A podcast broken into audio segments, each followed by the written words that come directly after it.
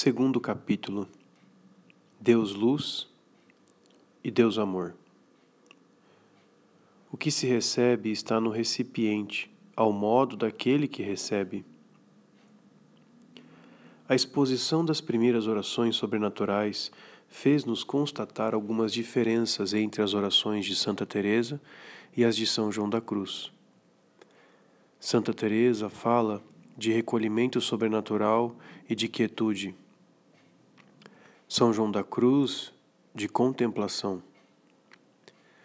São João da Cruz exige a convergência de três sinais para reconhecer a contemplação. Santa Teresa oferece apenas um. É sobretudo o ambiente que difere. Santa Teresa nos introduz em regiões onde transborda o sabor que dilata. São João da Cruz nos mantém em zonas menos cálidas, onde a aridez, a impotência e muitas vezes a inquietação parecem reinar como soberanas. São João da Cruz afirma que se pode chegar à contemplação sem termos consciência disso. Santa Teresa, ao contrário, faz constantemente apelo à sua experiência para descrever os estados sobrenaturais e aquela de seus leitores para os compreender. E isso a tal ponto que poderíamos perguntar se linguagens tão diferentes se aplicam ao mesmo período da vida espiritual. Não há dúvidas, porém, de que ambos se referem às primeiras manifestações da ação sobrenatural de Deus na oração. Por outro lado, em meio às diferenças, há pontos de encontro característicos. Certos traços do quadro de São João da Cruz parecem tirados das descrições de Santa Teresa e vice-versa. São João da Cruz fala da alma que logo que entra em oração bebe à vontade e com suavidade, sem o trabalho de conduzir a água pelos aquedutos das passadas considerações enquanto que Santa Teresa insiste na agitação e confusão de certas faculdades durante a quietude. Ainda que não houvesse estas semelhanças, não poderíamos acreditar que dois mestres da mesma escola, que confrontaram diretamente suas experiências durante muitos anos em Ávila, 1572 a 1574, e que estiveram tão unidos para o bem das almas das mesmas pessoas, tivessem nos deixado uma doutrina cujas diferenças fossem irredutíveis. Tentemos reduzir estas diferenças ou, pelo menos, explicá-las. Isto nos obrigará a repetições. Não serão inúteis se nos levarem a pensar nestas verdades sobre uma nova luz e a tirar delas conclusões práticas. Luz e amor na experiência mística. A contemplação sobrenatural, este olhar simples da fé, aperfeiçoada em seu exercício pelos dons do Espírito Santo, procede de uma dupla atividade sobrenatural: a da alma, cuja fé amante penetra na verdade divina, seu objeto próprio, e aquela de Deus que, mediante seus dons, simplifica, pacifica e torna a fé contemplativa. Um duplo fruto é produzido por essa dupla atividade. A fé amante, que penetra em Deus, amor que se doa a todos aqueles que o procuram, aure dele riquezas divinas de graça. Deus, de sua parte, por meio dos dons do Espírito Santo, concede certa experiência de si mesmo e da sua graça. O primeiro destes frutos é independente do segundo, pois as riquezas divinas da graça devem chegar à alma sem experiência alguma do dom recebido. O segundo, unindo-se ao primeiro, caracteriza a contemplação sobrenatural. É nesta experiência de Deus, por meio dos dons que vamos reter, de modo especial, nossa atenção. Esta ação de Deus, por meio dos dons do Espírito Santo, é regrada pela misericórdia de Deus. é, portanto, totalmente gratuita. Nós o sabemos. Esta misericórdia não tem outra lei senão o seu beneplácito. Deus apodera-se de quem quer, quando quer e como quer. No entanto, feita esta observação que nos preservará de toda a sistematização por demais rigorosa, é preciso reconhecer que a misericórdia divina tem modos de agir habituais e leis de progressão que encontramos na experiência da maior parte das almas e que podem ser determinadas. A experiência evidencia, em primeiro lugar, que a influência divina procede das profundezas da alma. Recordemos a visão simbólica do castelo interior. Deus está presente nas sétimas moradas e daí envia luz e monções que atrairão a alma até o amplexo de união do matrimônio espiritual. Na oração de quietude, Santa Teresa nota esta nítida percepção de que a água viva jorra de uma nascente que é Deus, que não tem sua origem no coração, mas que, pelo contrário, vem de um lugar ainda mais interior, como uma coisa profunda. Penso que deve ser o centro da alma. Neste jorrar de vida divina que procede das profundezas, existe um chamado. Suave, mas fortemente, a alma e suas potências sentem-se levadas a ir junto à nascente do dom divino. Deus, escondido no íntimo da alma. Os, eflu os eflúvios divinos orientam, então, a alma para as profundezas dela mesma e criam este movimento de interiorização que deve ter por termo a comunicação da união perfeita. Os primeiros a seguir a ação do Deus interior são os sentidos e as potências mais exteriores. Esta influência divina que Santa Teresa compara ao assovio do bom pastor, assovio leve e suave que as faculdades dispersas mal se percebem, mas no qual reconhecem a sua voz, produz o recolhimento passivo, a primeira das orações sobrenaturais. Nas orações contemplativas que sucedem ao recolhimento, a quietude e a aridez contemplativa, a ação de Deus está localizada em faculdades jamais interiores, a vontade e o entendimento. Na oração de união, é o centro da alma que é tocado pelo próprio Deus. Não precisamos ir mais longe basta nos determinar o movimento progressivo da ação de Deus que, procedendo da parte mais íntima da alma, se expande, primeiro, na periferia, e ela própria se interioriza progressivamente à medida que se torna mais qualificada. Prometemos a nós mesmos reduzir e explicitar as diferenças entre a quietude teresiana e a aridez contemplativa de São João da Cruz Eis-nos aqui diante de nosso tema. Deus é luz e amor. Na riqueza infinita da simplicidade divina, estes dois atributos correspondem às faculdades humanas do saber e do querer. Deus é luz para a inteligência humana e para a fé que se enxerta nela.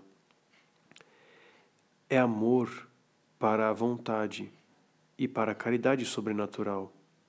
Por sua vez, Deus se entrega como luz por meio do dom da inteligência e se deixa experimentar como amor pelo dom da sabedoria. Sendo a contemplação essencialmente um ato da virtude da fé aperfeiçoada pelos dons, ela tende para Deus luz. Mas, como a caridade se revela operante na contemplação, pois é a ela que, mediante os dons, torna a fé contemplativa, a contemplação de fato não pode repousar em Deus luz, senão no amor e por meio do amor. Por consequência, Deus se entregará na contemplação como luz e como amor. Podemos, contudo, distinguir este duplo aspecto nas manifestações divinas? São João da Cruz assegura que ou um ou outro predomina, mesmo nas comunicações divinas mais elevadas, recebidas na substância da alma. A distinção é melhor caracterizada e mais relevante nas primeiras orações contemplativas, onde as influências divinas são recebidas no entendimento ou na vontade.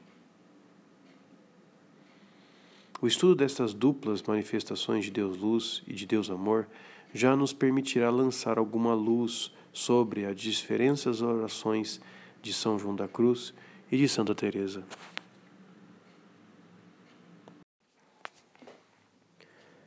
A luz e o dom da inteligência. As manifestações de Deus Luz não poderiam ser experimentadas como tais por nossa inteligência. Tal é a lei geral que São João da Cruz enuncia e explica. Não tenho entendimento as disposições requeridas, nem a capacidade conveniente, estando preso no cárcere do corpo, para a percepção de uma notícia clara de Deus. Esta luminosa notícia não é própria para esta terra. Faz-se preciso morrer ou renunciar à sua posse. Quando Moisés pediu a Deus essa notícia clara, recebeu como resposta: Não me verá nenhum homem que possa continuar a viver. Êxodo 33, 20. Ninguém jamais viu a Deus, afirma São João, em João 1, versículo 18. Eis porque a contemplação, acrescenta o santo, pela qual o entendimento tem mais alta notícia de Deus, se chama teologia mística ou sabedoria secreta de Deus, porque está escondida para o próprio entendimento que a recebe.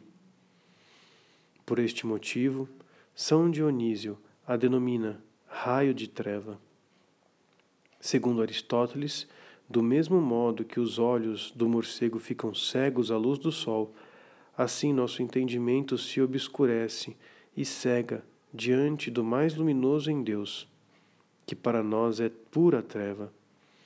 E quanto mais elevadas e manifestas são em si mesmas as coisas divinas, mais se tornam para nós incompreensíveis e obscuras. O entendimento humano não está adaptado para perceber esta luz divina. No entanto, ele a recebe e a experimenta nos diversos efeitos que produz. Estes efeitos serão analisados mais profundamente quando falarmos das noites, mas nos parece ser necessário indicá-los desde agora. Esta luz, incidindo sobre a inteligência, torna-a incapaz de qualquer atividade ordenada. O primeiro sinal é não poder meditar, nem discorrer com a, com a imaginação nem gostar disso como antes. O segundo é não ter vontade alguma de pôr a imaginação nem o sentido em outras coisas particulares, sejam exteriores ou interiores. Não me refiro às distrações da imaginação, pois esta, mesmo no maior recolhimento, costuma andar vagueando. Esta impotência para meditar e, de uma maneira mais geral, de reencontrar as formas da atividade discursiva que eram habituais precedentemente, pode transformar-se em paralisia completa das faculdades. A impotência é acompanhada de um mal-estar que São João da Cruz explica pelo encontro de dois contrários, a luz de Deus e as impurezas da alma. Está claro que esta obscura contemplação também é penosa para a alma nos princípios. Com efeito, tendo esta divina contemplação infusa tantas excelências extremamente boas, e a alma, ao invés, ainda estando cheia de tantas misérias em extremo mas, por não estar purificada, não podem caber dois contrários num só sujeito que é a alma. Logo, necessariamente, esta há de pensar e padecer, sendo o campo onde se combatem os dois contrários que lutam dentro dela. A invasão mais completa desta luz divina cria normalmente uma impressão de obscuridade e, ao mesmo tempo, um conhecimento geral e confuso de amor e amoroso. Algumas vezes mesmo, essa luz, quando é mais pura, se torna treva para que a recebe, para quem a recebe, porque priva o entendimento de suas luzes ordinárias, de imagens e fantasias, e só o deixa então perceber e ver a treva. O conhecimento geral amoroso, que caracteriza a contemplação sobrenatural, foi descrito muitas vezes Voltaremos a ele apenas para assinalar com São João da Cruz que ele pode ser imperceptível, tanto em seus começos como quando atinge uma grande pureza e uma simplicidade perfeita. Quando, porém, essa luz divina não investe com tanta força sobre a alma, esta não sente treva, nem vê luz, nem aprende coisa alguma que ela saiba, de uma parte ou de outra. Esta ausência de toda a experiência e mesmo experiência privativa da luz é mais completa nos estados mais elevados. Entretanto, convém saber Entretanto, convém saber que esta notícia geral, conhecimento contemplativo e às vezes tão sutil e delicada, mormente quando é mais pura, simples, perfeita, espiritual interior, que a alma, embora esteja empregada nela, não a vê nem sente. Isto sucede, sobretudo, como dissemos, quando esta notícia é em si mais clara, perfeita e simples. E assim o é quando na alma penetra mais limpa e segregada de outras intelecções e notícias particulares em que o entendimento ou o sentido poderiam fazer presa. A alma, então, carecendo destas últimas, nas quais o entendimento e sentido têm costume e habilidade de se exercitar, não a sente. Eis uma comparação que tornará mais compreensível nosso pensamento.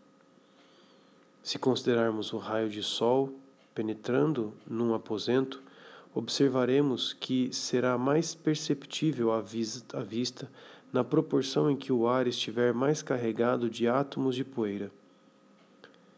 E se estivesse totalmente isento de pó e até dos átomos mais sutis, ficaria de todo obscuro e imperceptível.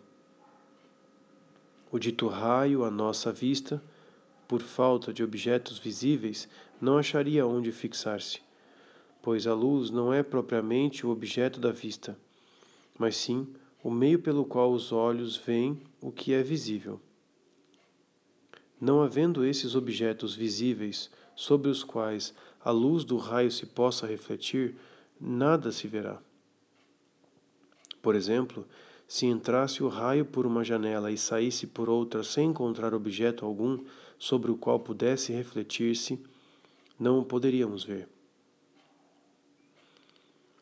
Estas afirmações de São João da Cruz permitem-nos resumir esta análise da experiência da luz divina assim.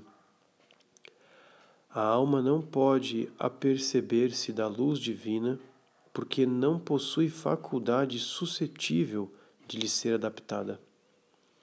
A única experiência que pode ter dela é a dos seus efeitos privativos de impotência, sofrimento ou obscuridade efeitos dolorosos que, no entanto, estão habitualmente impregnados de certo sabor que procede do amor. O amor e o dom da sabedoria. Se as comunicações de Deus Luz são privativas e decepcionantes para as faculdades humanas, aquelas de Deus Amor são, pelo contrário, positivas e cheias de delícias. A desproporção entre o infinito divino e o humano que não permite à inteligência perceber a luz divina, não impede a vontade de experimentar Deus amor. A inteligência só pode conhecer, englobando e, portanto, algo menor que ela mesma. A vontade, para amar, penetrar no amado e experimentar-lhe o amor, basta um contato. Que importa se os dois seres que o amor une se apresentasse, se apresentem um ao outro com uma certa igualdade, como dois rios que misturam suas águas, ou que haja aí desproporção, como entre a gota de água e o oceano onde a deitam. O amor realiza a sua obra de compenetração, de união e gera a igualdade. Assim, Apesar de suas deficiências, a vontade e os sentidos podem receber Deus amor, unir-se a Ele e experimentá-lo segundo o seu modo de sentir e de conhecer. Aliás, a Igreja nos ensina que a caridade nos é dada na terra tal como será no céu. As outras virtudes teologais da fé, e da esperança desaparecerão como instrumentos imperfeitos. A caridade permanecerá. Mudará o modo e poderá gozar seu objeto divino que captará não só pela fé, mas pela visão face a face. Não mudará de natureza, pois já, desde esta terra, ela nos une a Deus real e intimamente sem outro intermediário que a escuridão em que a fé a deixa. A caridade encontra desde esta terra em si mesma um corretivo para a escuridão a qual a fé a condena. O contato e a união por semelhança de natureza que ela cria com as realidades sobrenaturais não lhe asseguram a visão, mas certa percepção e conhecimento experimental destas realidades por conaturalidade. O privilégio que o amor possui de criar simpatia, de se dilatar no contato e de realizar certo conhecimento mútuo entre os seres que une, torna-se, no organismo sobrenatural da graça, o dom da sabedoria. Nas primeiras orações contemplativas, das quais estamos tratando, este dom da sabedoria faz experimentar, não o próprio Deus, mas o dom que Deus faz à alma de sua caridade. É o movimento do amor na alma, seu senhorio sobre a vontade, seu transbordar nas outras faculdades e até nos sentidos que a alma descobre na dilatação e na alegria que o amor traz a ela. O amor de Deus foi derramado em nossos corações pelo Espírito Santo. As primeiras orações contemplativas esclarecem esta afirmação de São Paulo, esperando que, mais tarde, contatos divinos mais profundos façam a alma experimentar a continuação do texto do apóstolo pelo Espírito Santo que nos foi dado. Revelando-lhe o Espírito Santo ao centro dela mesma. As orações de quietude e do sono das potências são as manifestações típicas de Deus Amor nas potências da alma. Basta reler as descrições teresianas citadas no capítulo precedente para nos convencermos disso.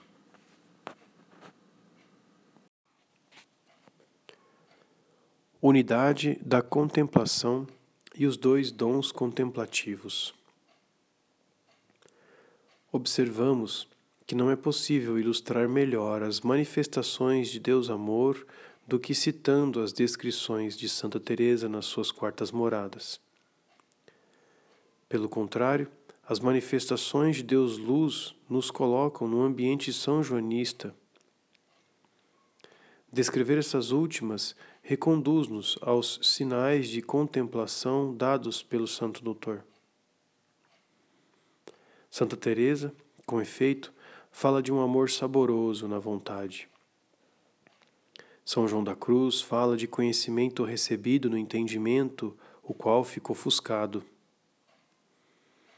Existem, portanto, duas formas bem distintas de contemplação. Uma luminosa, que seria descrita por São João da Cruz, e outra amorosa, aquela de Santa Teresa,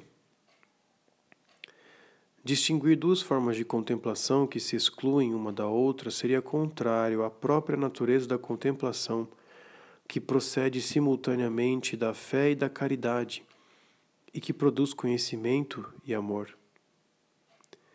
Isso seria também a contradizer os enunciados de São João da Cruz e de Santa Teresa, que pretenderíamos invocar para nos justificar.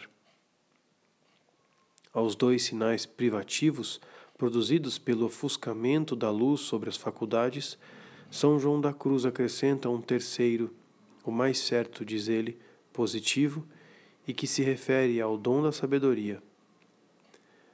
O terceiro sinal, e o mais certo, é gostar a alma de estar a sós com atenção amorosa em Deus, sem particular consideração, em paz interior, quietação e descanso Eis que então que ele se liga intimamente à quietude teresiana. Por outro lado, a própria santa indica, nas descrições da quietude, efeitos privativos sobre o entendimento. Acontece de estar a alma com enorme quietude e de o entendimento estar tão distinta que parece não ser em sua casa que aquilo acontece. Assim, parece-lhe que está em casa alheia, como hóspede, e buscando outros lugares onde estar, aquele não o contenta. São João da Cruz não nos ofereceu uma descrição mais exata e igualmente pitoresca da confusão do entendimento, quando a luz divina invade a inteligência. Santa Teresa volta frequentemente a esta agitação do entendimento durante a oração de quietude. Entendimento que, no momento, é preciso tratar como a um louco. Para reduzir ainda as diferenças entre a contemplação de Santa Teresa e a de São João da Cruz, pode-se afirmar, parece-nos, que durante os longos anos em que ela ficou na aridez, não podendo se servir nem da sua imaginação e nem de seu entendimento, Santa Teresa se achava num estado contemplativo, do qual percebia só o sofrimento. A santa já tinha sido favorecida pela oração de união, e a lembrança dessas graças, tornando suas faculdades impotentes, levava a aspirar por manifestações divinas positivas não conhecendo a natureza e o valor desses efeitos privativos, ela não pensava então em se desolar com isso e esperava os transbordamentos do dom da sabedoria para falar de contemplação. As comunicações de Deus Luz e Deus Amor são, portanto, concomitantes na contemplação, mesmo no princípio, salvo raras exceções. É pela comunicação de amor que a alma, no início, toma consciência da invasão da luz, como afirma São João da Cruz. O terceiro sinal positivo é necessário para confirmar o valor dos outros dois. Quando a notícia amorosa e geral se comunica também à vontade, como quase sempre sucede, não deixa a alma de compreender mais ou menos claramente estar ocupada e absorvida nesta notícia, por pouco que nisto pense. Sente-se então cheia de um amor saboroso, sem saber nem entender particularmente o que ama. Por isso é denominada notícia amorosa e geral, porque assim como a recebe, o entendimento em comunicação obscura, do mesmo modo sucede à vontade, na qual infunde amor e sabor confusamente, sem compreender com clareza o objeto do seu amor. Referindo-nos ao que foi dito sobre a identidade substancial das manifestações divinas feitas pelos diversos dons do Espírito Santo, sobre suas diferentes tonalidades e sobre a orientação delas para finalidades particulares, podemos concluir que não existe diferença essencial entre as manifestações de Deus Luz e as manifestações de Deus Amor, que são obumbrações sobre a alma de atributos divinos diferentes, produzindo efeitos diferentes, mas ambas são a única e idêntica essência de Deus. As manifestações de Deus luz e manifestações de Deus amor não se opõem. São João da Cruz e Santa Teresa confrontaram suas experiências em múltiplos colóquios. Estas mútuas confidências não criaram nem perturbação, nem a divisão entre suas almas. Muito pelo contrário, elevaram-nos num êxtase comum. Não há duas contemplações cristãs. Há apenas uma que se dirige para Deus Uno em três pessoas, mas que pode produzir nas almas efeitos diversos. Estas diferenças existem a contemplação de São João da Cruz, tal como a deixa entrever a subida do Monte Carmelo, não pode se identificar com aquela de Santa Teresa descrita no livro de sua vida e no castelo interior. Com o pretexto de as unificar, não cedamos à tentação de as uniformizar. As manifestações de Deus Luz e de Deus Amor, embora não se excluam e sejam concomitantes em toda a contemplação, se afirmam em forma de contemplação diferentes pela tonalidade e circunstâncias. A diversidade dos métodos de ensino descrito em Santa Teresa e científico em São João da Cruz não basta para explicar aquilo que seus enunciados trazem de diferente. Somente a experiência deles, que não foi semelhante, é capaz de nos dar uma razão satisfatória. Mas assim, levanta-se um novo problema. Por que é que suas experiências foram diferentes? A resposta a esta questão pode estar carregada de consequências práticas. Vamos tentar encontrá-la.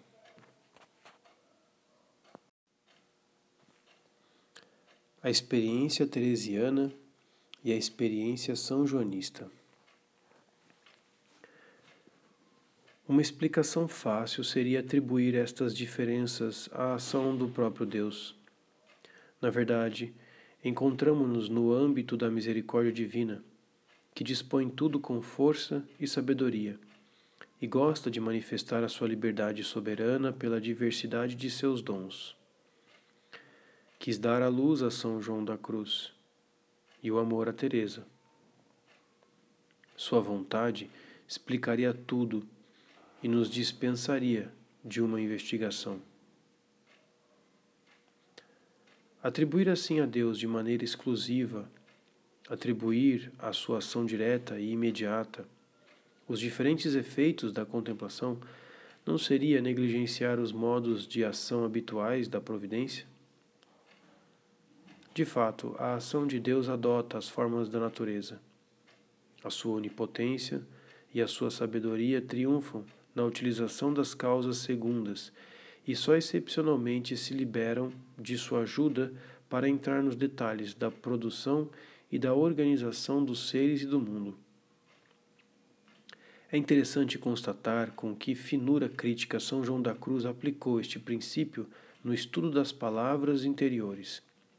Ele distingue as palavras sucessivas, pronunciadas pela alma sob o influxo de uma luz sobrenatural e as palavras formais, que a alma recebe passivamente.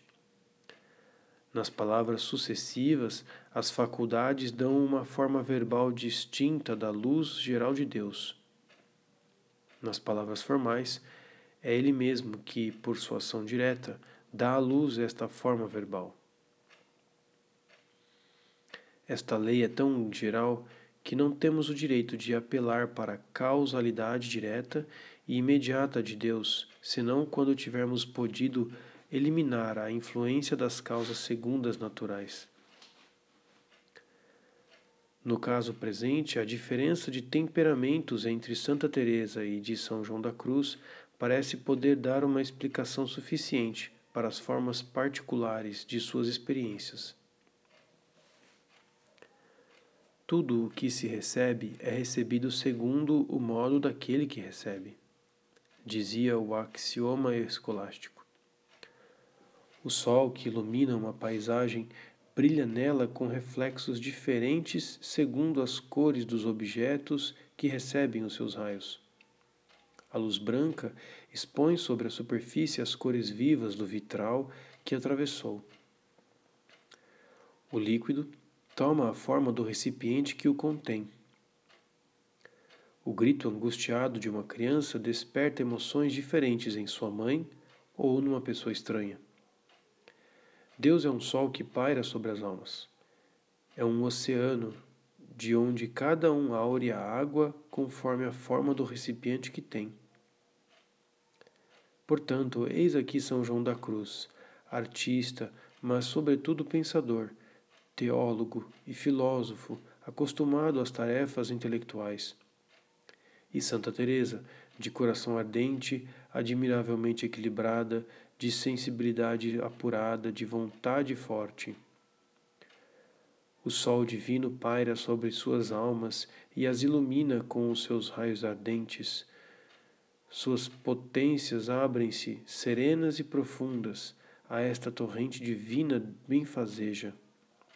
E não é normal que a mesma ação produza efeitos diferentes.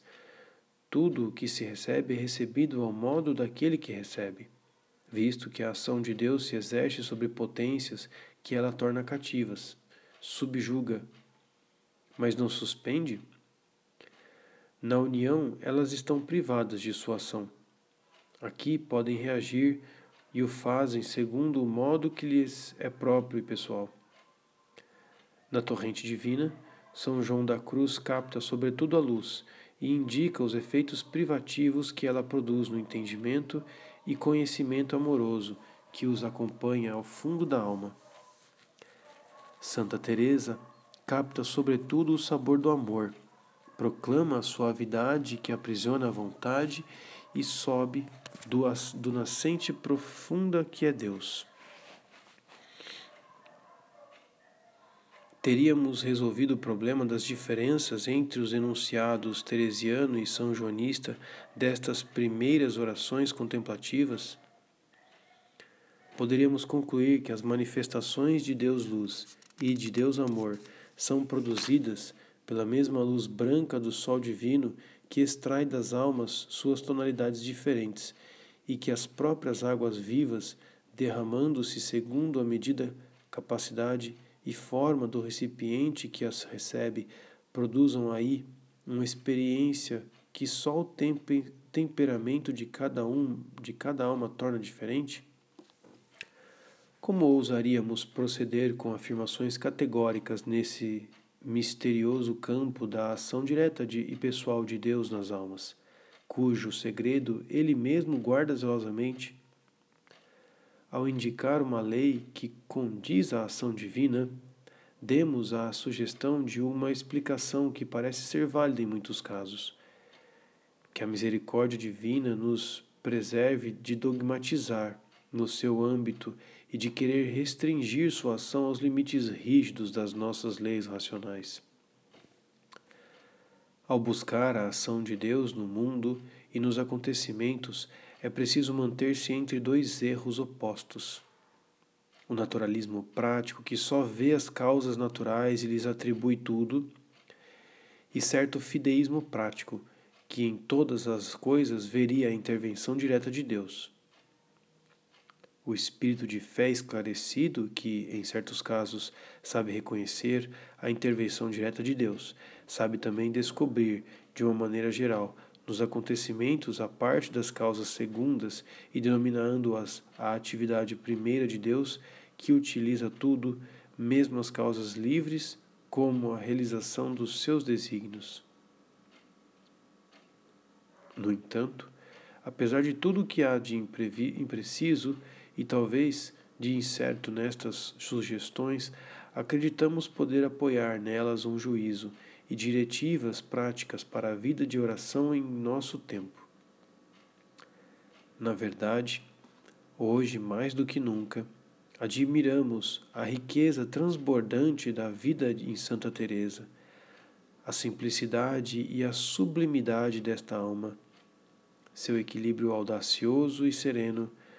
Amamos seu modo de oração direto e vivo, mas de uma maneira geral, depois que as almas fizeram alguns progressos na oração, sentem-se mais à vontade no ambiente seco da contemplação são joanista do que nas expansões saborosas da quietude teresiana. Não escolheram, pois, se o tivessem feito, teriam provavelmente se dirigido rumo à riqueza fecunda da Madre, mais do que ao desnudamento total do doutor místico. Mas as coisas não as coisas são assim.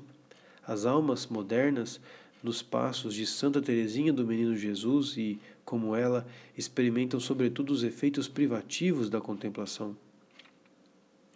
Pobres diante de Deus, vão até Santa Teresinha do Menino Jesus e por ela e com ela até São João da Cruz. Como explicar esta pobreza diante de Deus e sob sua ação, ao mesmo tempo em que esta necessidade do vivo, do concreto, do absoluto, que se manifesta na corrente das filosofias existencialistas e ainda a onda de doutrinas que envolvem a vida toda? Não seria porque a civilização nos fez intelectuais quando não verdadeiramente intelectuais? A inteligência orgulhosa e divinizada alargou complacentemente o seu reino. Cita tudo em seu tribunal crítico até citar-se a si mesma e se tornar agnóstica. O espírito, ressequido por seu orgulho, tem sede de vida. Ora, mesmo nas relações com Deus, ele permanece orgulhoso e intelectualista, e evidentemente não pode senão recolher uma luz que o ofusca e empobrece, mas desta vez para o purificar e enriquecer. É sem dúvida para responder a este movimento e a esta necessidade que a Igreja fez de São João da Cruz, doutor místico do Carmelo, um doutor da Igreja Universal. Apoiando-nos nesta declaração e nestas necessidades, acreditamos dever insistir sobre o magistério do Santo Doutor nestas primeiras orações contemplativas.